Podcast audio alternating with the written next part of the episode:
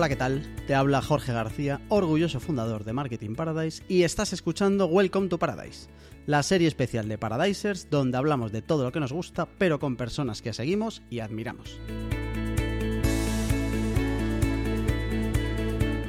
Los invitados de hoy son Jorge Luna y Javi Ibáñez, los dos socios de eUniverso, una marca experta en creación de contenidos en redes sociales con unos valores fuertes, una audiencia grande y mucho que contar pasa que empezamos.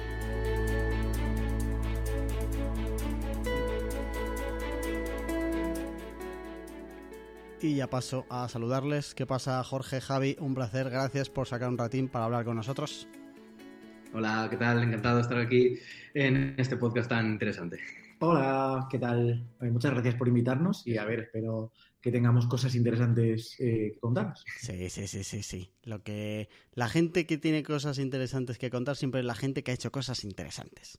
Así que vamos a aprovechar que hoy tenemos a dos personas que han hecho cosas y que ahora nos las van a contar, que a veces no pasa, ¿eh? que en este mundo hay mucha gente hablando y poca gente haciendo cosas, como un ayuntamiento, pero con la gente hablando demasiado. Hoy vamos a hablar de E-Universo. Eh, quiero que nos contéis ahora un poco para situar a la gente.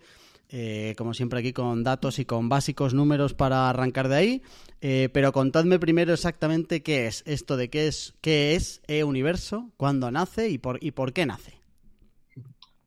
Pues es, es, tan complicado de definir y estamos luchando para conseguir definirlo, pero así como en general seríamos como un medio eh, de comunicación nativo digital que somos expertos en comunicación con valores.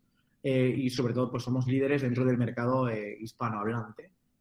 Llegamos a 45 países, pero sobre todo el mercado hispanohablante es donde tenemos nuestra fuerza. Y eso, pues tenemos 8 millones y pico de seguidores y un alcance mensual del que estamos muy orgullosos. Y no, tampoco quiero destriparte más preguntas que vayas a hacer, pero eh, es, llevamos cinco años. Todo esto empezó pues eh, cuando estaba yo trabajando en el extranjero y básicamente intentando hacer eh, lo que admiraba de, de otros medios y lo que no me dejaban hacer en el medio donde yo trabajaba, di con la tecla, podía no haber dado, pero di con la tecla y funcionó y cuando llevábamos tres meses ya teníamos, eh, o sea, que, que habíamos hecho 72 millones de visualizaciones los tres primeros meses. Luego pasamos al siguiente año a hacer más de mil, mil millones de visualizaciones y así poco a poco hasta el día de hoy. O sea, creciendo a base de visualizaciones y de viralidad.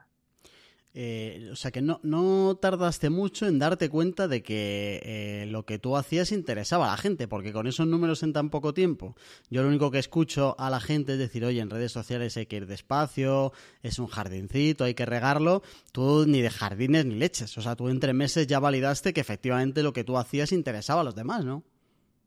Eh, sí y no. O sea, yo en el fondo llevo arrastrando un síndrome del impostor desde el inicio, vale. en el que eh, siempre he dicho, vale, 72 millones de visualizaciones el primer año, pues es, es suerte.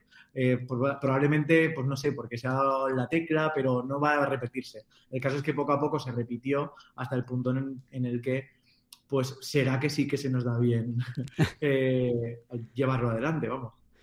Y, lo que decías de lo del somos líderes, eh, tengo mucha curiosidad por saber cuál es la competencia de esto. Porque tú al final, quiero recordar que eres periodista, ¿verdad? Como de formación y tal. Eh, ¿Con quién compite algo como E-Universo? ¿Os, ¿Os, comparáis con medios normales o con medios anormales? ¿O cuál es vuestra referencia? Claro, ahí el problema, por ejemplo, aquí, que luego lo hablaremos también, tema de de seguir también de inversión, en tema de lo del equipo que somos. Claro, nosotros eh, en los últimos años nos hemos ido comparando, pero por cifras, con otros medios digitales que son muy gordos eh, y que tienen una base detrás, pues tipo Brut en Francia, que también tenía aquí en España, Playground, eh, Frida, Vice y luego propios creadores de redes sociales, realmente, creadores de contenido, eh, que, pero que tienen, eh, o sea, por ejemplo, grandes empresas que tienen mucha inversión detrás desde el principio. Y nosotros en este caso no ha sido así. Entonces la comparación ha sido como por cifras, pero realmente por el equipo no, no, no es el mismo. No, jugamos en la misma liga, en verdad. Realmente. Claro, es que no es lo mismo partir de tener Brut, por ejemplo, tienen, son, están basados en París y tienen más de 100 millones de inversión. Eh, tienen un equipo de 300 personas o algo así. Después tienes a Frida, que están basados en Milán, tienen oficinas en, en Madrid y en Londres. Aquí en Madrid yo creo, creo que son unos 60. Entonces, también una inversión de 30 y pico millones. Nosotros ni somos un equipo grande, ni tenemos una inversión grande. Y en cifras, sí que es verdad que, claro, o sea, eh, Playground tiene 16 millones de, seguidores. O sea, claro que más del doble que nosotros. Eh, consiguen más millones que nosotros mensuales, pero a nivel de ratio de, interacción, que es básicamente, pues, si nosotros publicamos un vídeo, ¿cuántos vídeos necesitan ellos publicar para tener la misma cantidad de, visualizaciones? Pues ahí es donde nosotros eh, somos líderes o hemos sido líderes muchas veces. No siempre, porque eso va un poco así. Hay meses que eres líder, otro pues te alcanza, básicamente. Pero bueno, compararnos con ellos es quizá pretencioso, eh, pero en el fondo hemos jugado muchas veces en la misma liga, entonces por tanto sí se podría comparar. Me llama mucho la atención que proyectos como los que comentáis tengan inversión y además inversión gorda, porque no parece como a simple vista un proyecto invertible en cuanto a lo que suelen buscar los inversores y tal. Luego os pregunto por esto de la inversión y cómo se saca dinero de aquí, como para que mm. alguien decida, yo aquí puedo meter 100 millones y que me vuelvan mil que la verdad es que desde fuera parece complicado. Luego hablamos de eso. Eh, venga, un poquito de contexto de números de eh, el proyecto a día de hoy. Eh, total de seguidores que os siguen en todas las redes sociales. ¿Cuántos ahora mismo? ¿Qué audiencia tenéis como solo fija de seguidores en todos los perfiles? Bueno, es que ahora mismo acabo de hacer el recuento, porque me figuraba que iba a hacerme una pregunta, acabo de hacer el recuento exacto. A día de hoy estamos, probablemente ha subido o bajado algo, pero deduzco que ha subido. 8.345.771 seguidores. Eh, estamos ahora mismo con eh, la suma de todas nuestras redes sociales y perfiles diferentes, porque tenemos de perfiles temáticos eh, y básicamente eso. Mm, y claro, está bien hablar de cantidad de seguidores, que es verdad, pero creo que es importante sobre todo el alcance que tenemos mensual de, gente. Entonces, ahora mismo rondamos de media, este año hemos mm, rondado los 35 millones Sí que es verdad que hay, hay meses, como dependemos del algoritmo, que deduzco que nos preguntarás y que no te vamos a saber responder, como cualquiera que te pregunte, eh, pues ha habido meses como en agosto que estuvimos a 75 millones de, alcance y otros meses pues que a lo mejor baja y nos quedamos en 25. Pero bueno, y sí que es verdad que, ha habido o sea, meses en los que nos hemos ido por encima de los 100, no, a ver, el, aquel abril loco fue no sé, o sea, 300 millones, una barbaridad. O sea, una barbaridad. Que, como dependemos de virales, hay veces que el alcance se dispara a saco. Vale. Eh, interesante, muy interesante que vuestro alcance sea muchísimo más mayor respecto a la audiencia que os sigue. Comparándolo con lo que pasa en otras marcas, que en realidad lo que hay ahora mismo en el mundo social media es marcas que tienen una audiencia de X y que tiene un alcance del 20% de X o del 30%, 30 del total, que eh, luego vienen los llantos y los lloros y los oye el algoritmo y con lo que me curra esto y esto que se va al pozo, etcétera. A vosotros no os pasa eso, al contrario, vosotros eh, multiplicáis muchísimo más el alcance respecto a la audiencia que os sigue. Si yo fuera inversor, os preguntaría, pero chicos, eh, ¿Qué pasa para que eh, todo ese alcance no se traslade luego a gente que os sigue? ¿Y cuánto os preocupa la audiencia que os sigue versus el alcance? La verdad es que es interesante la pregunta en ese sentido y es una cosa que hemos visto, o sea, que nos hemos preguntado muchas veces y que en algunos casos sí que se ha dado, ¿eh? O sea, sí que hemos tenido vídeos virales o algunos vídeos concretos donde notamos mucho eh, que luego la gente nos empieza a seguir. Eh, hay otros en los que decimos, ostras, eh, joder, con, lo que se ha movido este vídeo, ¿por qué no ha llegado igual luego a la gente? Y eso nos ha hecho pensar también de decir, ostras, igual es que este contenido en concreto le gusta, porque sí que es verdad que somos un medio que tratamos muchos temas. Tratamos temas de salud mental, tratamos medios de cambio climático, tratamos de feminismo, valores sociales, eh, de entretenimiento, simplemente vídeos que emocionan. Igual hay gente que puede entrar por un tipo concreto de vídeo pero igual luego otro tema le puede gustar menos o lo que sea. Es un poco las explicaciones que más o menos encontramos, pero sí que en general eh, creemos que en el mundo de las redes sociales, eh, depende de la red social, eh, no funciona lo mismo. O sea, gente en Instagram te sigue y te deja de seguir mucho más fácil que en otras redes sociales. Facebook la gente seguía y se mantenía. la fidelidad es distinta dependiendo de las redes sociales. TikTok es, te siguen mucho más, te siguen mucho más rápido que, por ejemplo, en Instagram. Entonces, eh, son cosas que también analizamos mucho, la verdad. Yo de todos modos, eso yo creo que a lo que te refieres que les pasa a la gente es que cuando tú lanzas una publicación y tienes un millón de seguidores y solo le llega a eh, 5.000 personas, significa que la red social te está visibilizando solo a ese 5%, bueno, no sé cuánto, el, porcentaje en concreto que es muy pequeñito. Entonces, como nosotros eh, sí que ahí es donde decía un poco nuestro liderazgo en ratio de interacción, que una publicación que hacemos conocemos cómo es la audiencia y cómo es eh, la posible viralidad, entonces optimizamos hasta el punto en que va a llegar a más gente de los que son eh, de nuestros seguidores en sí. Entonces, eh, yo creo que, ahí de alguna manera está la clave y que y, por eso está la diferencia un poco entre lo que decías. Em, ¿Cuánto decíais que estaban en unos 9 millones más o menos de audiencia ahora mismo? ¿Cuánto habéis crecido versus hace un año? ¿En cuánto estabais en enero del 22? Pues muy poco. Ha sido, o sea, parece, porque el crecimiento rápido venía mucho en la época Facebook que es donde, fuimos, donde iniciamos y conocimos muy bien y donde pasamos de manera súper rápida. Ahora mismo, este, este último año, yo calculo que estará sobre los 450.000 seguidores, los que hemos subido. Pero sí que es verdad que antes era mucho más exponencial. Eh, el, año anterior, no sé si en 2010 lo cerramos con 6 millones, eh, 2010, eh, no, perdona, 2020. 2021 ya sería, no, a ver. Al revés. Sí, 2021 serían 6, 2022 mm. estaría ya sobre eh, siete y medio o más, y ahora ya se ha frenado un poco ese crecimiento.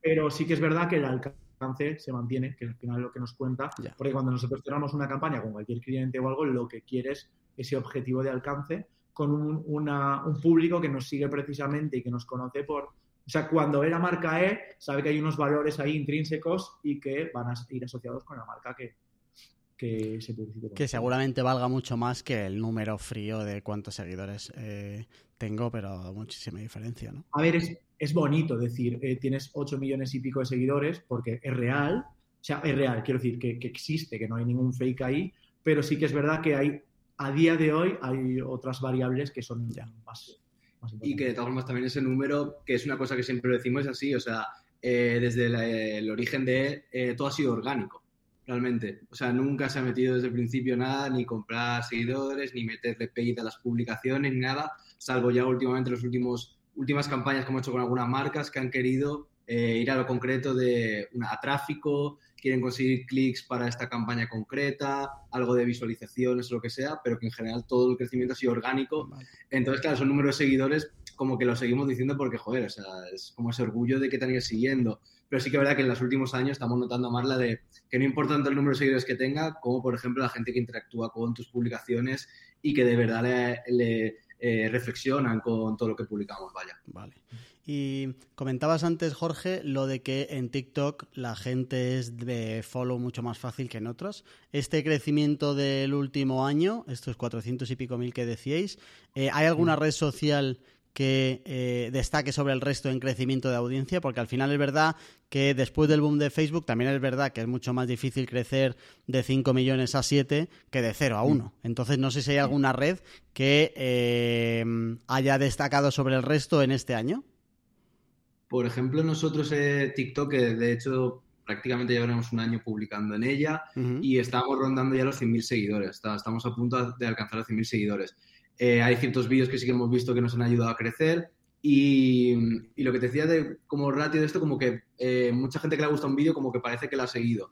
Eh, también es un poco análisis rápido que hemos hecho, realmente tampoco es una cosa súper super fiable, es como más de lo que vemos. Y yo creo que la que más ha crecido. Sin embargo, por ejemplo, el sentimiento de comunidad este último año de Instagram es el que más creo que lo hemos trabajado mejor. Realmente, o sea, noto como que el crecimiento de seguidores y de comunidad de Instagram es como ahora mismo el más importante que tenemos y en el que más, eh, más estamos potenciando nuestra marca. Aunque TikTok también es el objetivo, estamos trabajando en ello y, la idea de 2023 yo creo que es la que más nos vamos a centrar también. Vale, vale. Eh, ¿Qué infraestructura hace falta para llegar a tantos millones de personas? ¿Cuántos sois y qué papel tiene cada uno dentro de e Universo Media? Pues a ver, teniendo en cuenta que llevamos cinco años, que esto empezó a finales del 2017, Hablaba yo siempre en plural, pero fui yo durante dos años o tres con una infraestructura mínima de un micrófono, eh, un ordenador y el Premiere. Básicamente con eso sí que después ya vino Jorge.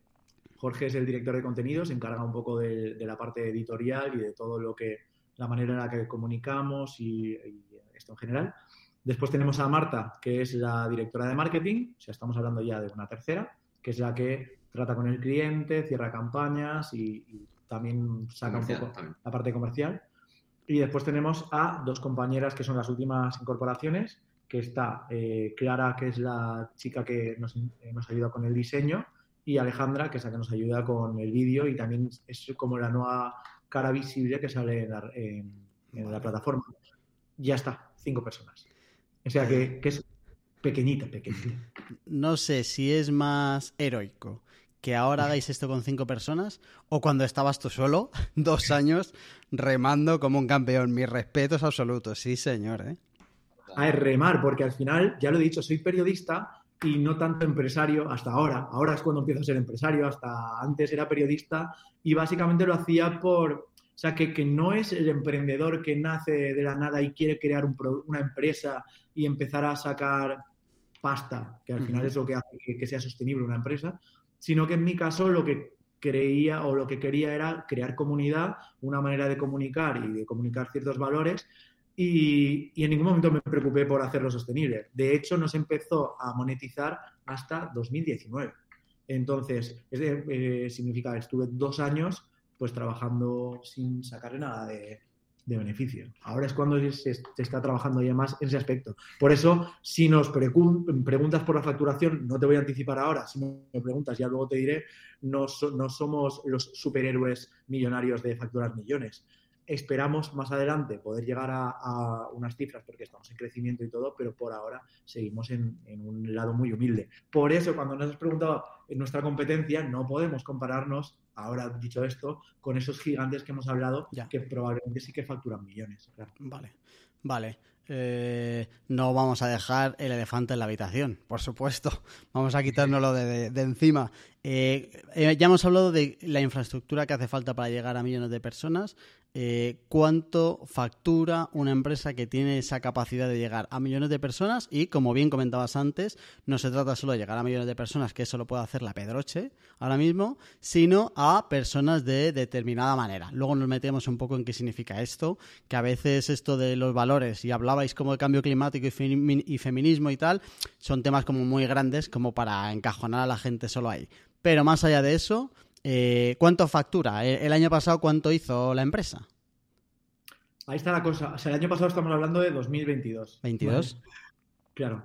Eh, 175.000 mm, euros. De esos pero ahí lo que hay que explicar de alguna manera, porque sabía que ibas a preguntar esto, es eh, la, y creo que aquí también se destripará otras próximas preguntas, que, que es la dependencia en las redes sociales en general. Que nosotros el año pasado dimos un paso, hicimos una apuesta, el año pasado, no, finales del 21, y dejando el teletrabajo, viniendo a Madrid, eh, contratando las tres personas siguientes, porque éramos Jorge y yo, y estando de manera presencial aquí para crecer a nivel de contenido original, para estar visibles y no ser ese ente que está en la red y que nadie conoce.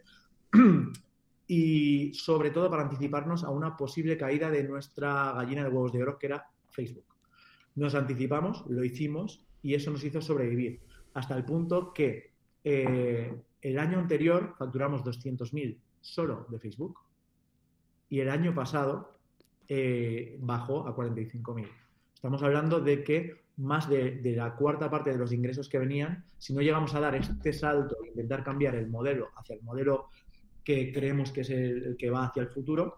Si no llegamos a hacer eso, probablemente hubiéramos cerrado. Entonces, aquí hay una reacción que sí que se ve traducida en unos ingresos menores que el año anterior, pero con una reacción que nos ha hecho sobrevivir. Sobrevivir hasta el punto que ahora estamos con un crowdfunding en marcha para dar el paso siguiente y ganar el tiempo necesario hasta que pueda llegar eh, una inversión ética y bonita que, nos haga eh, seguir creciendo. Claro, o sea que ahora mismo em, estáis como inmersos en un cambio de, eh, o sea, no, no, de formatos, pero sí de espacios, ¿no? De, oye, hemos vivido muy bien de Facebook, hemos visto que cuidado con esto, por suerte os habéis adelantado, eh, ha salido ya varias veces y sin tener que presentar el tema, lo de TikTok, pero si nos metemos TikTok, luego podemos hablar de streaming o de podcast o de lo que sea. Vosotros vivís de crear contenido, eh, sea en un sitio o en otro, eh, al final del día puede ser irrelevante como tal, más allá de adaptaros. Eh, tenéis que adaptar, o sea, si en general la gente que se dedica al mundo digital tenemos la coletilla esa de que si cada tres meses cambian cosas, imagínate si no las cambias, cierras. Como de pensamiento circular tenéis que tener la cabeza para que de verdad esto eh, no llegue un día donde os pille un poco el tren que vaya por detrás y de repente venga la IA de turno y, la empresa deje de tener sentido, ¿no? Sí, es un poco lo que, lo que nos ha pasado desde el principio, que a ver, nosotros podíamos haber dicho en 2021, eh, pues mira, vamos a seguir como estamos con el modelo que tenemos, lo exprimimos al máximo y en el momento que cambie, pues ya está, apaga y vámonos. Pero hemos hecho esta reacción y estamos, o sea, a pesar de que de que es un reto, de que seguimos intentando reinventarnos. Estamos muy contentos porque eh, hemos reaccionado a tiempo, porque sí que es verdad que, hemos pasado, porque al final, lo tenía que apuntado también, o sea, estamos hablando de que en 2019 facturamos 65, en 2020 120, se duplicó, en 2021 200, en 2022 bajó un poco. Claro, pero la marca, e, el alcance, los talents y todas las empresas que ya nos conocen, sigue así. O sea, no, de hecho, va a más, porque estamos ya de manera presencial, nos hemos apostado por, pues íbamos a apostar a Madrid o Barcelona, al final estamos en Madrid, y eh, eso ha hecho que de cara al futuro, de que estamos muy bien posicionados, estamos en el sitio y está como toca. Pero es como si arrancara de nuevo, como si fuera la startup nueva y, empezamos de nuevo. Y todo lo de antes simplemente es aprendizaje que llevamos en la mochila y que y, marca el recorrido. No sé si he contestado la pregunta que me habéis hecho, eh, perdona. sí, sí, sí, Me vale, me vale. Eh, ¿Cuál es el modelo para hacer esta facturación? Es decir, ¿cómo eh, gana dinero ahora mismo la empresa? ¿Cómo conseguís que el enganche entre marcas y audiencias, que no sé si hay alguna manera más que no sea hablar con marcas y alquilarles, entre comillas, la audiencia, o cuál es el modelo? ¿Qué hace la chica de marketing? No, cuéntalo si quieres. Bueno, a ver, en general el modelo, eh, como has visto que te he dicho de manera transparente, tenemos la parte de Facebook Ads, que es lo que nos pagaba hasta antes, que es a partir del minuto uno. Bueno, en, la parte de, de vídeos clásicos, a partir del minuto uno te salta una publicidad y cuando viralizas mucho, pues eso se ha traducido en dinero que te paga Facebook. Ahora en Reels también están monetizados, entonces también te paga Facebook por ese lado. Pero el modelo de negocio que lo hemos virado hacia el modelo estrella de la gran mayoría de los medios nativos digitales, que es el brand content, que básicamente es un, pues, cualquier marca, organización, etcétera, pues hacemos campañas ad hoc y pensadas, eh, grabadas y diseñadas para eh, transmitir su mensaje, ya sea pues una película con una distribuidora o eh, un mensaje o una campaña para recaudar fondos o lo que sea. después tenemos, pero esto es en pequeña medida, como mentorizaciones o, clases o este tipo de cosas que es como muy residual por ahora. Y ya después de cara a modelo futuro, que es lo que estamos desarrollando ahora porque estamos como ya inmersos en, en una posible ronda de inversión ética en la que consigamos pues eh, los fondos necesarios para crecer a nivel humano y también eh, para, para poder hacer sostenible esto y poder facturar más. Y es posible que, bueno, y, ir a la página web, que es una cosa que, es, que lo teníamos ahí, no sé, es como, porque al final somos medio totalmente de redes sociales, realmente. Y nunca, o sea, nunca utilizamos, tenemos una página web, pero que realmente está ahí como, como referencia, testimonial, porque la gente fuera ahí, pero claro, nunca hemos monetizado página web ni nada de esto. Y estos últimos apagones de diferentes redes sociales, llámese Facebook, Instagram, eh, Twitter con toda la movida última, a saber lo que viene lo siguiente, eh, crisis de las tecnológicas, también te hace pensar en ciertas cosas que no podemos depender realmente de las redes sociales para un futuro. Y sobre todo lo que decías antes, que somos gente que genera contenido, eh, pues también lo podemos generar en otros lados, claro. os confieso que cuando estuve como analizando muy bien todo, lo pensé bastante. De, oye, porque siempre cuando, pues aquí con los clientes que tenemos, incluso con mi propia empresa, siempre pienso, oye, al final del día, si yo no quiero depender de absolutamente nadie, de, y menos de un desconocido en California que vaya en chanclas y calcetines, eh, ¿cuáles son los activos de mi empresa reales que yo maneje? Y claro, pensaba en los vuestros y decía, esta gente no tiene una lista de emails con cientos de miles de correos que dependan solo de vosotros, porque efectivamente eh, la cara peligrosa, también lo comentaba antes Javi, ¿no? De oye, hay que ir actualizándose. Vimos eh, las orejas del lobo de Facebook y ahora puede ser las orejas del lobo de no sé qué. Eh, ¿Cuántas veces habéis tenido conversaciones alrededor de, joder, ¿por qué no empezamos a construir una audiencia que sea 100% nuestra y que no dependa de un chalao que venda cohetes o que haga cohetes o que eh, no sé, ¿sabes? Como de... o que pierda o que pierda 200 mil millones de dólares en una tarde. Claro, o sea, además justo hablabais de, oye, estamos buscando una inversión ética. Mm, no hay más eh, nadie más ético que vosotros directamente con vuestras cosas, ¿no? Eh, ¿Habéis hablado de esto y a qué conclusiones llegáis? nuestra estrategia inicial, nada más llegar a Madrid, era el, eh, tenemos un diagrama hecho ahí, un out of California. O sea, hay que salir de California y de China y no depender de ello. Sí que es verdad que nosotros, por eso mm, también nos comparamos, eh, salvando las distancias, con medios como Brut o Frida, que, que, son nativos digitales que han nacido para las redes sociales. Vale. Eh, muchos ahora dirán, sí, ya lo dije, teníais que tener web. Mentira, si hubiéramos tenido web, probablemente no hubiéramos conseguido crecer tan rápido porque hubiéramos derivado nuestro tráfico a la web y eh, nos hubiera penalizado la red social. Entonces, estamos aquí gracias a nuestro modelo pasado. Ahora hay que pensar en el futuro. Y si el futuro significa dar un paso atrás y abrir una de las vías pasadas, que es tener una web propia, vamos a hacerlo, no pasa nada. Pero también existe la aplicación eh, propia y después pues los modelos presentes a los que todo el mundo se está subiendo, pero que son muy utilizados como podcast, streaming, etcétera. Entonces tenemos todo eso. Y más, más allá de merchandising y cosas de estas, que eso ya, pues, que también te hace salir un poco más de California. Vale. Eh, vosotros os dedicáis a crear contenido al final mm. vuestra fuerte es, oye, yo hago contenido, contenido, además conozco muy bien a mi gente, lo decíais antes, de eh, los, millones de seguidores que me siguen genial, pero yo esto te lo multiplico por 4, por 5, por 6, porque sé lo que gusta a la gente y tal. Eh, en los últimos años, y seguramente que de, alguna manera os haya afectado para bien o para mal en función de cómo tratéis la relación con los demás, eh, aquí hasta el más tonto con un micro y una cámara se te pone a hacer contenido ya, para bien y para mal.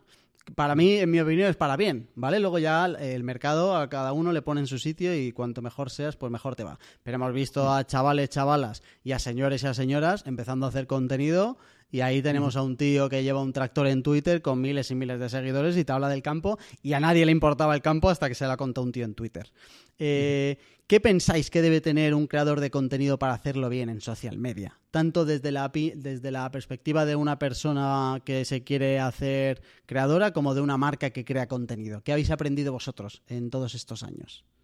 A mí, es, a mí es una pregunta que además me lleva como un poco a... Hace poco estuvimos unas jornadas de periodismo y que los propios periodistas debatían mucho sobre el futuro del periodismo y de cómo hacerlo y se acabó llevando, y es verdad, como la figura del comunicador, ¿no? O sea, que también está muy cercana. Entonces, yo creo que para creadores de contenido tienes que tener como, ya está como muy cercana esa figura de comunicador y hacerlo bien del tema que tú tengas eh, en mente o que sepas llevarlo y realmente ir generando como esa audiencia. Y, y nosotros lo que vamos aprendiendo poco a poco, que, para bien o para mal tenemos una audiencia que hemos tenido también por momentos muy polarizada, que depende de qué temas tratemos, eh, la gente eh, se pica más en los comentarios, algunos generando mucho odio, pero poco a poco se va generando como también una audiencia que es eso, que va acorde un poco a los temas que tú tratas y que le gusta lo que tratas. Entonces, yo de cualquier creador de contenido también tiene que ir conociendo poco a poco a la audiencia que va generando y hacer su propio contenido, pero también teniendo en cuenta a quién se dirige y, respondiendo también un poco a las necesidades, porque mucha gente, muchas veces tu propia audiencia te, te da o te indica ciertos temas de los que podrías hablar o temas que puedes tratar o te da propias ideas. Entonces yo creo que también eso me parece muy importante a tener en cuenta sobre todo no forzar, porque eh, tiene que ser algo como muy orgánico y muy natural. Eh, por ejemplo, si ahora de repente eh, lo de encima de un tractor, comunicar encima de un tractor eh, funciona, no puede todo el mundo de la ciudad irse, comprarse un tractor y comunicar, porque no va a salir natural. Lo natural es que tú hables de lo que tú sabes y que tú seas tú mismo, y eso al final, esa frescura se nota.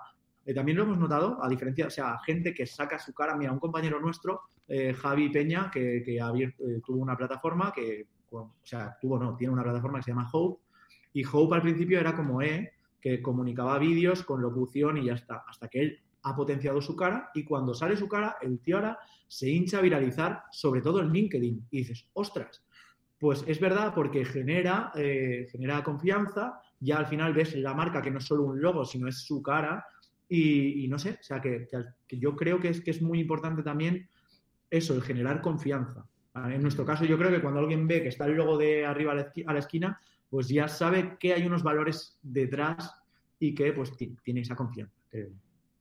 Que al final es una mezcla también de coherencia de lo que hacéis y de, transparencia y de naturalidad, porque al final lo que más tiene el tractor y lo que tenía el chavalín este que se hizo famoso de los pelotes de Mallorca, creo que era Mallorca. Sí. Eh, pelotes, que son de bones. Claro. es que de verdad que es imposible disimular eso. O sea, en plan de soy así y ya está. Y creo que es importante, creo que las, para las personas individuales es más fácil, pero para las empresas eh, cuesta mucho quitarles toda, eh, todo el Botox y, el extra que suelen traer y que al final lo enturbia todo. Vosotros cuando hacéis campañas, por ejemplo, eh, ¿qué, ¿qué, es lo que más os cuesta de trasladarle a las marcas, de hacer una campaña con vosotros? ¿Vienen con mucha grasa encima que tenéis que quitar y mucho disimule o cómo es el trato con, una empresa que viene a, daros dinero? Eh, pues es un poco variable porque sí que hay alguna empresa a la que nosotros, claro, insistimos mucho y lo intentamos, que hacer un vídeo o una campaña dentro de también es entender el tipo de mensaje o valores que nosotros queremos transmitir entonces, si por ejemplo estamos haciendo una campaña para ti, queremos hacerles entender que la mejor manera de hacerlo es que nosotros te editorialicemos y te hagamos un vídeo personalizado como lo haríamos nosotros, un vídeo normal. Pero claro, hay muchas empresas que no es fácil decirles cómo lo tienen que hacer y, por ejemplo, pues quieren poner directamente el vídeo tal como lo tienen ellos pensado o como lo sea y es como, y es lo difícil hacerles explicar, decirles, entender que es como, ya, pero esto lo puedes poner tú y ponerle paid por tu cuenta en internet y subirlo tal cual y que llegue gente, pero si quieres hacerlo en él, tienes que, o sea, te, recomendamos hacer esto. Eh, es, es, una fase totalmente de ir, ir intentándolo, intentándolo, intentándolo. Hay veces que no lo hemos conseguido y hemos tenido que hacerlo más cercano a lo que quería el cliente y en los resultados luego normalmente se ve. O sea, siempre conseguimos, de momento en todas las campañas que hemos hecho, eh, hemos llegado a los resultados, pero en la que hemos podido trabajar igual más libremente, eh, se acerca mucho más a, los resultados que querían, claro. De todos modos, es que hay, hay campañas como que son muy orgánicas mm. dentro de por ejemplo, hemos hecho la última con L'Oreal, pues es sobre el acoso callejero. Es un tema que es muy importante, que tratamos eh, nosotros, entonces eh, es de manera natural, no hay que forzar. En cambio, hay otras que a lo mejor no son tan naturales eh, y, hay que buscarle ese lado más E. Y después, por otro lado, hay otro tipo de, cosas que directamente no entran en E y por principios no, no les hemos abordado. Por decirte algo, no sé, sea casas de apuestas o, criptomonedas. Eso no entra en nuestros valores y no podemos, porque si no la gente pierde la confianza en la marca. O si se ha llegado a plantearlo o no lo han planteado, también es como les hemos dicho que la única manera de poder hacerlo era rollo como pues un desmontando mitos o contando claramente nuestra opinión, o sea, o, contando con gente experta que te va a explicar realmente cómo ya, eh, hacer algo así, realmente, como siempre intentándolo acercar pero, pero vamos, no se, le, no se han dado el caso. no colado de momento, ¿no? Es complicado. Bueno, pero aún así, eh, no me parece, me parece un filtro bastante normal. O sea, creo que yo tampoco trabajaría para, para empresas de algo así. Entonces, más o mm. menos, sí que es verdad que, joder, no hace falta tampoco que os contrate el Dalai Lama, ¿no? O sea, que, que al final empresas normales con valores normales de personas normales eh, pueden hacer campañas normales y que todo sea normal. Vivimos en un sistema que es capitalista, es el sistema que hay, tienes que, y todos comemos, todos eh, tenemos un sueldo para sobrevivir, entonces tenemos que intentar mantener nuestra ética y nuestros valores eh, al máximo posible, pero, pero es que siempre podemos encontrarnos con contradicciones que son muy complejas, pero por eso hay que intentar llevarlas hacia el terreno de nuestros valores y no, traicionarnos, pero bueno. Básicamente, el sistema no vamos a cambiarlo. No. Creo. Eh, venga, voy a sacar el tema del- del- de quien no debe ser nombrado, que son los famosos algoritmos. Como, eh, porque en general, eh, una empresa que venda chanclas eh, y que lleve tiempo en social media y tal, que se haya construido una audiencia, que haya invertido en campañas, que haya hecho contenido guapísimo, que de verdad tenga una marca en redes, llora por el algoritmo. Pero si directamente eh, la panoja está relacionada con el algoritmo, no me quiero ni imaginar lo que es. Contadnos un poco cómo vivís con esto, cómo sufrís esto, cómo intentáis evitar esto y si os afecta mucho, porque la verdad es que viendo los alcances que tenéis, no sé si el algoritmo es el mayor de vuestros problemas y sois unos privilegiados aquí. A ver, es que depende cómo comparemos, porque, claro, yo creo que todo el mundo somos de alguna manera un poco más ambiciosos o nos gusta, a todo el mundo nos gusta crecer, avanzar más hacia arriba. Entonces, eh, hemos tenido años, en pandemia, por ejemplo, lo que he dicho antes, que hemos tenido a lo mejor 300 millones de alcance en un mes. Entonces, ahora lo comparas y a veces tenemos 35 y dices, ostras. Pero claro, ahí donde tienes que pensar es, pero es que son 35 millones de personas las que llegamos. Lo, lo de antes era lo que no era normal. Sí que es verdad que, que pues te, te quita el sueño a veces el hecho de decir, joder, tenemos que intentar mantenernos y mantenernos estándares, a- adelantarnos a, que- a los posibles cambios que haya. Véase pues lo que pasó, que de repente intuimos que los reels iban a estar más posicionados que los vídeos clásicos de tres minutos, pues vamos a intentar hacer más reels, este tipo de cosas. Mm. Eh, si un día todo cambia, pues tendremos que adaptarnos. Pero también hemos tenido, yo, yo sobre todo, de, bueno, Javi también, pero te has currado un vídeo igual durante dos semanas de un tema de, por ejemplo, el año pasado estuvimos grabando un documental sobre trata de mujeres, o sea, que estuvimos, o sea, estuvimos, yo estuve más de dos semanas, bueno, un mes montándolo prácticamente, o sea, haces con toda la ilusión y de repente, pues, el día que lo publicas, ves que no está teniendo igual, eh, o sea, no te lo están mostrando casi Facebook o igual no interesa tanto, eh, entonces como no hay comentarios al principio o lo que sea, casi no se llega a mover y te quedas con, claro, te pegas un chafón tremendo. Y sin embargo, otro día, pues coges un, eh, editorial- ed- editorializas un vídeo de redes sociales de un tema, por ejemplo, hoy hemos sacado uno de un mensaje de Kate Winslet a una periodista que ves realmente que va a funcionar porque es lo que quiere la gente y lo que quiere la gente en redes sociales y ese lo tienes clarísimo y efectivamente funciona. La viralina es algo que mola. O sea, cuando ibas actualizando y dices, ostras, tío, que ya tiene un millón y dos y tres y dices, Dios, entonces engancha. ¿eh? La tragaperras, ¿eh? El sector el con el que no queremos trabajar al final nos funciona también la dopamina, ¿eh? Qué maravilla. Oye, eh, ¿cómo, ¿cómo se hace eso? ¿Cómo? Porque siempre en el mundillo este eh, está el chistecito de hazme un viral, ¿no? De toma, toma 5 euros y hazme un viral, eh, loco. Eh, ¿Qué habéis aprendido vosotros? Que sí que tenéis muchos virales. Antes me acuerdo que comentabais cuando hablábamos del alcance y tal, de oye, cuando hemos tenido un viral pasan cosas y tal. ¿Cómo se hace eso? ¿Cómo, cómo, cómo habéis aprendido? ¿Qué pensáis que es eh, lo básico para por lo menos intentar luchar con algo tan bonito como eso de ir actualizando? Uy, qué maravilla, qué maravilla, cómo sube esto.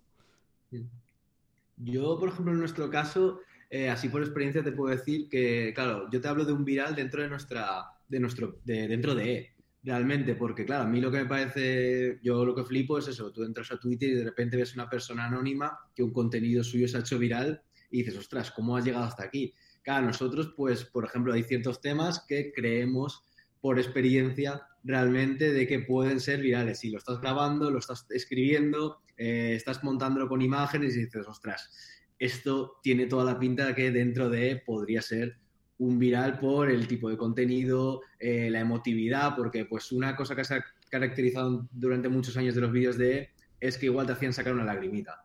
Y Javi tenía un termómetro durante toda la vida que era que si ese vídeo le hacía sacar una lagrimita, es que este vídeo iba acabar siendo viral. O algo le emocionaba y le ponía un poco los pelos de punta y dice, ostras, esto... Yo mientras estoy montando el vídeo, si lloro, cada vez que le doy, a- o sea, le doy al play, vuelvo a tirar para atrás eh, y, y lo vuelvo a poner lo mismo y vuelvo a llorar y digo, "Fua, es mi". Y por lo general pasa. O sea, que es como muy loco. Pero no es lo habitual. O sea que, Claro, que no- entonces que para una campaña o para otra cosa en concreto es difícil eh, realmente predecirlo o hacerlo, pero para nuestros propios vídeos es como que tenemos esa intuición de que, sobre todo es intuición, realmente por los temas que bien se tratan, el decir, pues ostras, esto igual no se trata tanto. Este año pasado tuvimos uno que era de salud mental materna, que la voz en off y el guion lo hizo nuestra directora de marketing, que es madre de, tres hijas, y era un tema que le, trataba, que le gustaba mucho, y escribió ella, y luego lo montamos aquí en equipo y tal, y ya lo veías de todo este montaje decir, ostras, esto, esto puede estar muy bien, o sea, esto creo que a nuestra audiencia le puede gustar. Entonces, dentro de nuestro propio eh, medio y público, sí que lo podemos un poco intentar. le se hizo Hemos- 6 millones. Exacto. O sea que- Eh, Hemos repetido fórmulas y no, y no han funcionado. O sea, eso Pero no- eso es un poco como le pasó a Playground, que sacaron el Verás que soy guapa, eh, que fue un bombazo, es brutal. Replicaron la fórmula eh, para, para ver si era esa, que la siguiente era Te colonizo, y fue, y fue buena también, y replicaron, y al final no puedes agotar una fórmula. Ya. Simplemente tienes que ser genuino y puedes. O sea, que, que no sé, que puede funcionar una o dos veces, pero no. Después tienes que seguir reinventándote, si no es complicado. Vale, hablemos un poco de eso. ¿Cómo es vuestro proceso de crear contenido? Comentaba antes Jorge que se pasó un mes preparando un documental. Eh, Mm. ¿Cómo llegáis a la conclusión de que una persona tiene que estar dedicando un mes a preparar una pieza de la hostia? A veces sale bien y a veces sale mal, como comentaba, ¿no? Pero ¿cómo es el proceso de decidir qué temas tratáis, quién los va a producir, qué formato? Co- ¿Cómo es? ¿Tenéis como algún framework, framework vuestro de decir esto tiene que pasar y tal? ¿Podríais eh, pintar un proceso de, de Por- creación de contenidos? Sí. Eh, por, o sea, por desgracia, por equipo pequeño, sí que es verdad que vamos más al día de lo que a mí me gustaría, realmente.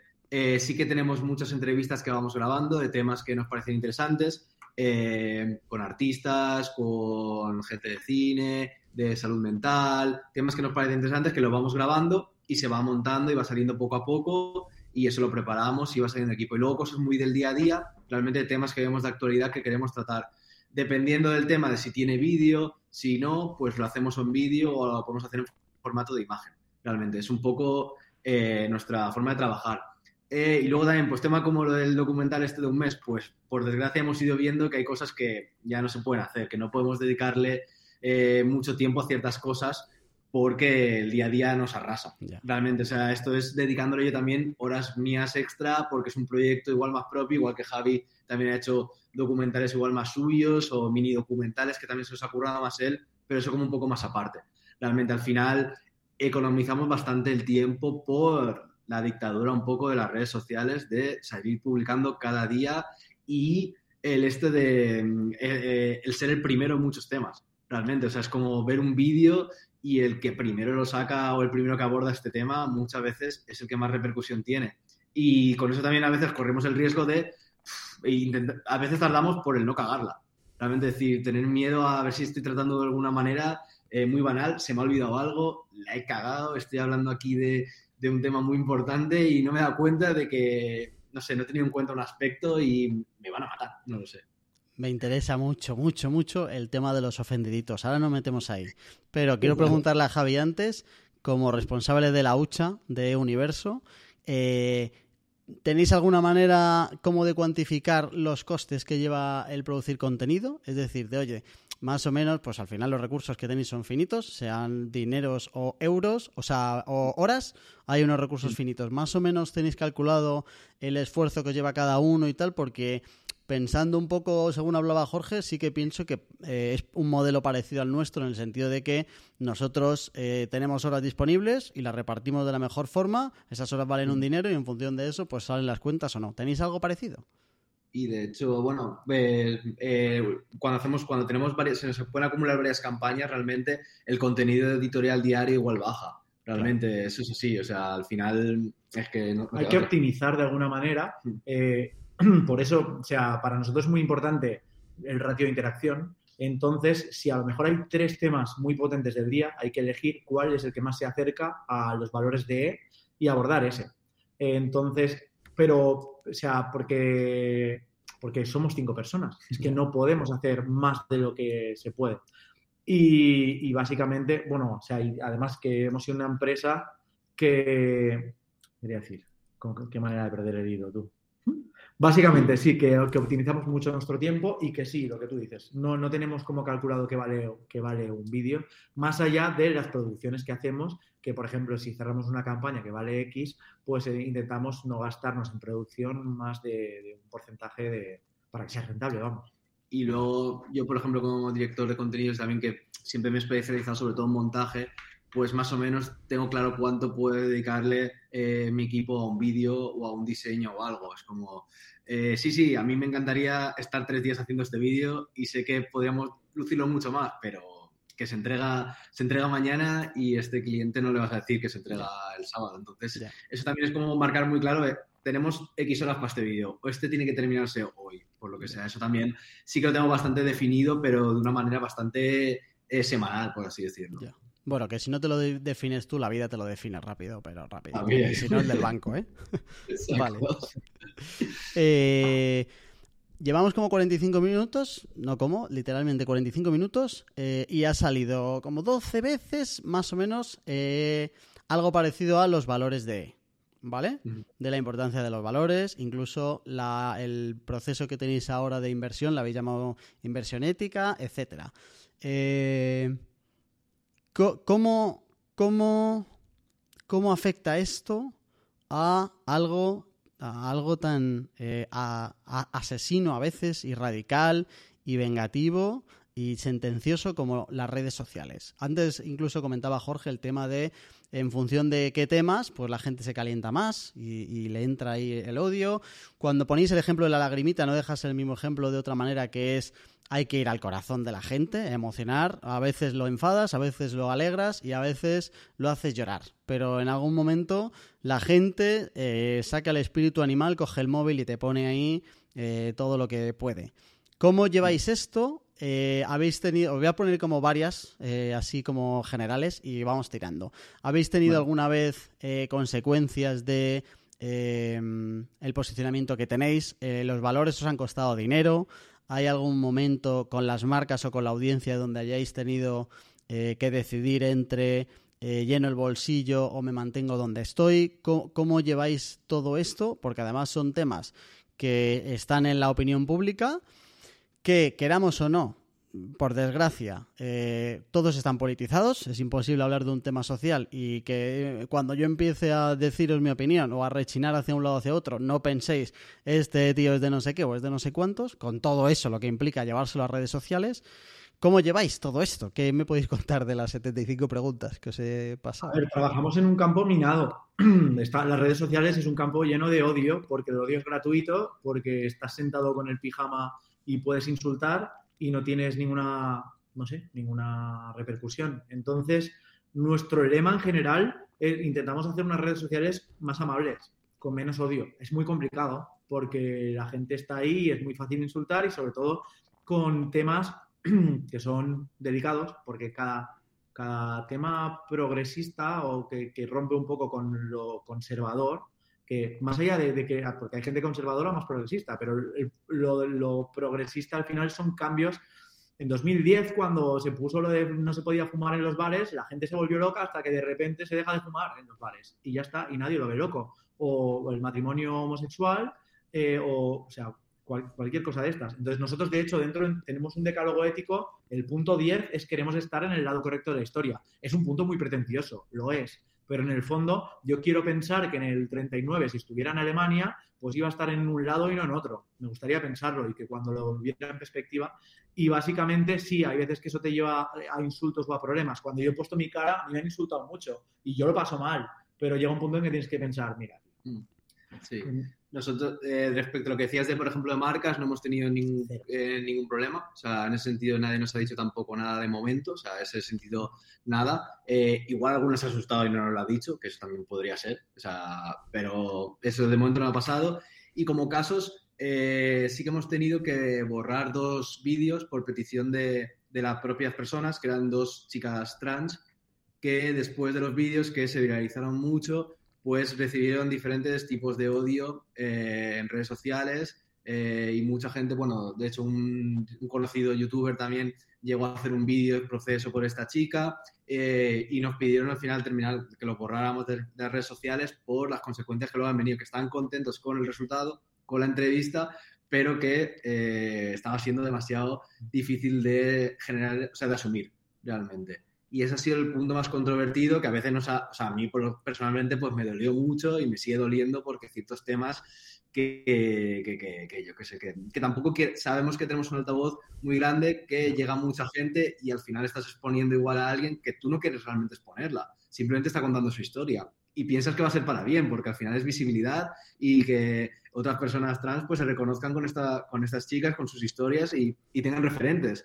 Y sin embargo, pues también consigues el efecto contrario, que hay gente que no lo va, que como no está de acuerdo va a generar mucho odio y eso pues fue un, han sido momentos más duros, la verdad. Ya. Es triste. O sea que al final eh, las consecuencias las paga más el protagonista del contenido, pero nunca lo ha pagado E-Universo como empresa, ¿no? No, por suerte no habéis tenido. Como empresa como tal, no. Pero yo creo que también porque, porque somos una empresa que ha ido con pies de plomo, no con pies de plomo, sino lo que te decía al principio de que, de que esto no se creó para, para hacer una empresa millonaria, sino para aprovechar las posibilidades de la red, de la red social para enviar mensajes. Simplemente que esos mensajes llegan a un punto en que, eh, pues, eh, que tenemos que monetizarlo para mm. poder vivir, para pagar sueldos y para lo demás. Pero que no estaba la prioridad, pues, o sea, hacer dinero por encima de, de otra cosa. O sea, a nivel ético, yo creo que nos mantenemos. Vale, guay. Em, dos preguntitas sobre el futuro. Uno, eh, ¿cómo ha, salido en el principio también? Pero, em, ¿cómo, ¿dónde creéis, en qué formatos o canales creéis y queréis que esté E-Universo? Imaginaos un 2025, enero 2025 dentro de un par de años. Eh, ¿Qué redes eh, queréis estar? ¿En qué formatos? ¿Os imagináis siendo la radio de los valores? Eh, mm. ¿qué, tenéis ahí en un mapa molón de estos que lo aguantan todo? ¿Cuál es la visión de esto? De hecho, te voy a decir, en, 2040 las redes van a ser las de pescar. Queremos estar jubilados los dos, descansando en la playa y, y bien a gusto y todo eso. Eso es lo único que casi tenemos claro. Bien, buena meta, buena meta. Yo sigo, o sea, mi bio de redes sociales sigue siendo que mi verdadera vocación es no trabajar, o sea, que esa, eso, no, eso no lo cambio. Pero, pero bueno, sí que tenemos más objetivos, sí, sí. No, a ver, eh, por lo pronto tenemos que mantener y, consolidar lo que tenemos, que, que está consolidado, simplemente eh, mantenerlo ya es un reto que es súper chulo. Después tenemos, vamos a dar el salto al podcast, vamos a dar el salto al streaming, el del podcast ya está más definido, vamos a dar el salto hacia atrás para llevar hacia adelante la web. Y, y ¿qué más? ¿Y que, cuáles son las redes sociales del futuro? Ya llegarán. Yo creo que sea Virril, por ejemplo, que está ahí, eh, ¿se le puede sacar provecho? Sí, pero yo creo que la misma subida tendrá una bajada, porque tiene un momento al día y ya está. Puede pasar como un poco como Clubhouse, que sí, que sale, que aparece, que es chulo y ya está. Eh, pero la que venga, pues tendremos que echarle un vistazo, preguntarle a nuestros nietos eh, cómo se hace y, tirar adelante porque cada vez es más complicado. Con Facebook éramos muy nativos, con Instagram seguimos siéndolo, con TikTok pues ha tenido que venir, que venir Alejandra, nuestra compañera, o Clara, ayudarnos a, entenderla más que nosotros incluso y cada vez que llegue, porque al final yo siempre lo he dicho, eh, esto es como una discoteca, cuando entras y están los padres, te vas a otra. Entonces Facebook entraron los padres y la gente se fue a otra. Y cuando los padres han entrado ahí, se han ido a otra y así seguirá siendo. ¿Y, vuestro target son más los hijos que los padres? ¿O no tenéis padres en vuestra audiencia? No, bueno, nuestra audiencia principal son mujeres de entre unos 26 y unos 44 años en general en todas las, en todas las redes sociales. Y... En TikTok en TikTok 18-30. En TikTok menos, claro, exacto. Pero más o menos siempre ha sido ese estilo de, público y muy femenino. Oye, ¿y no tenéis ahí un poco un reto entre la audiencia que tenéis y la audiencia que queréis? Porque al final no será el mismo contenido eh, lo que le podéis enseñar a alguien de 45 que a alguien de, de 20, ¿no? ¿Eso lo, lo ¿cómo, lo controláis? ¿Lo, separáis simplemente por red social, sabiendo que, cada red social tiene como un público predefinido? ¿Sacáis contenido? Bueno, en realidad los temas que tratáis le pueden interesar a cualquiera, en general, ¿no? De hecho, es que la estrategia inicial y por lo que se viralizó todo, o sea, funcionó todo muy bien, fue por la verticalización en Facebook que la verticalización era temática. Teníamos una página de viajes, una de cine, una de, de humor y la otra generalista. El problema es que al cambiar y pasar de redes, le hemos dado mucha potencia a la generalista, que es E, pero claro, si ahora mismo Instagram empieza a hacer el, eh, cross-posting entre otras plataformas, pues quizá empecemos a tematizar y el cine lo dejemos en la página de cine. Esas son cosas que estamos eh, analizando y viendo y es probable que verticalicemos de nuevo porque es una manera de que si te gusta el cine, pero no te gustan los mensajes de pensar y reflexionar, pues nos sigues en O y no te vienes a E. Entonces, eso es antes que antes pasaba mucho en Facebook y puede que lo recuperemos, puede, no, no sé. Pero por edades no, por edades sí que no vemos. Sí que es verdad que en TikTok comunicamos de una manera diferente, por lo general, a cómo comunicamos en Facebook, eso sí. Sea TikTok o el podcast o eh, que vuelva a MySpace. Eh, sí que tenéis como claro un poco por dónde vais a tirar, etcétera, y habéis abierto la oportunidad como de invertir. Hablabais antes como de inversión ética. Me interesa que me contéis la, diferencia entre inversión e inversión ética por un lado, y eh, después que me contéis para qué queréis el dinero. Como voy a dejar el enlace de la plataforma en la que tenéis en la nota del programa, en donde nos escuches lo tienes en el enlace y en mkparadise.com barra paradisers también lo tienes. Contadnos un poco exactamente eh, para qué queréis el dinero, qué queréis hacer con ello y eh, los beneficios que puede tener alguien que diga, joder, este proyecto me encanta y quiero participar. Sí, bueno, eh, por un lado está el crowdfunding, que es lo de ahora, que mucha gente dirá, pero ¿qué hacen estos haciendo un crowdfunding? el crowdfunding básicamente es porque, o sea, sinceramente, este año hemos acabado, eh, ha sido complicado de gestionar por el cambio y la inversión. Hemos invertido, esto es un bootstrapping en toda regla. Todo lo que se ganó se ha reinvertido en llegar eh, hacia este camino. Entonces, necesitamos ganar un poco de oxígeno y ese oxígeno para iniciar los siguientes proyectos lo, los hemos volcado en este crowdfunding que en el fondo lo que pedimos son 30.000 euros. Que en el fondo con 30.000 euros a nivel empresarial haces poco, a nivel de, ganar una bola de oxígeno para poder iniciar estos proyectos y poder subsistir nos ayuda mucho. Entonces por eso estamos potenciando ahora mismo esto. Eh, pero claro, para poder competir y sobrevivir eh, en, igualdad de condiciones con el resto de nuestra competencia o de, nuestros competidores, necesitamos un mínimo de inversión que nos ayude a poder contratar las personas necesarias eh, que, nos, que nos hagan esto sostenible. Porque muchas veces este alcance no lo podemos trasladar la facturación, como has visto. No es una facturación millonaria porque no podemos abordar cinco personas, tantos clientes, como para eh, poder, o sea, tantos clientes como el mercado nos puede ofrecer. Entonces, la idea es encontrar dónde está ese equilibrio en el que podemos absorber clientes y tener un equipo justo que ayude a que esto sea sostenible y que podamos ingresar más. Entonces, sí que ahora mismo, eh, por el momento, a ver, la empresa sigue siendo 100% mía, voy a deshacerme de parte de la empresa para que entre eh, una inversión. Y cuando hablamos de inversión ética, eh, queremos ver quién, quién entra, porque no es lo mismo que, que pues que es periagudo, ¿eh? este, este lado. Pero claro, no es lo mismo que entre una empresa que tiene, yo qué sé, que tiene fondos buitres o, sea, o cosas de estas que lo que están haciendo es desafiando a gente eh, a que entre pues un inversor que sí, que, está invirtiendo su dinero, que está intentando ayudar o que creen un proyecto y que, y que le parece interesante. Entonces, ¿cómo se controla esto? En ello estamos.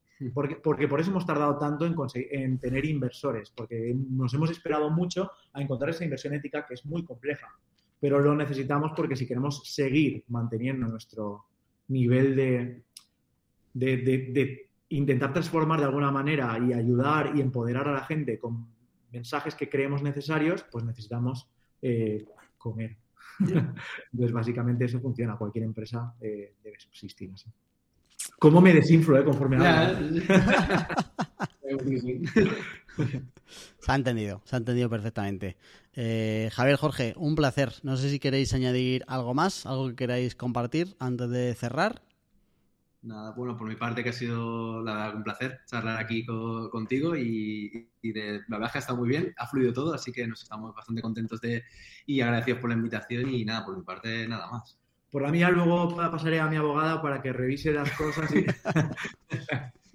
no, todo correcto. Muchas gracias por invitarnos, que, eh, os seguiremos más la pista también, que me ha parecido súper interesante y seguro que tenéis charlas súper chulas. Y poco más, que, a, a por éxitos también en 2023. Claro que sí. Un placer, eh, un placer chicos. Eh, a ti querido oyente, gracias también por escucharnos. Eh, te digo que dejamos todos los enlaces de eUniverso en las notas de este programa, sus redes, su web, que la van a cambiar, o sea que échale un ojo ya, te la dejas en favoritos, que está en proceso y por ahí les puedes seguir y escribirles por si necesitas cualquier cosa. Y por supuesto que si no lo has hecho, si no lo has hecho ya, te suscribas a Paradisers para poder decir eso de yo ya les conocía antes de que fueran famosos. Hasta la semana que viene.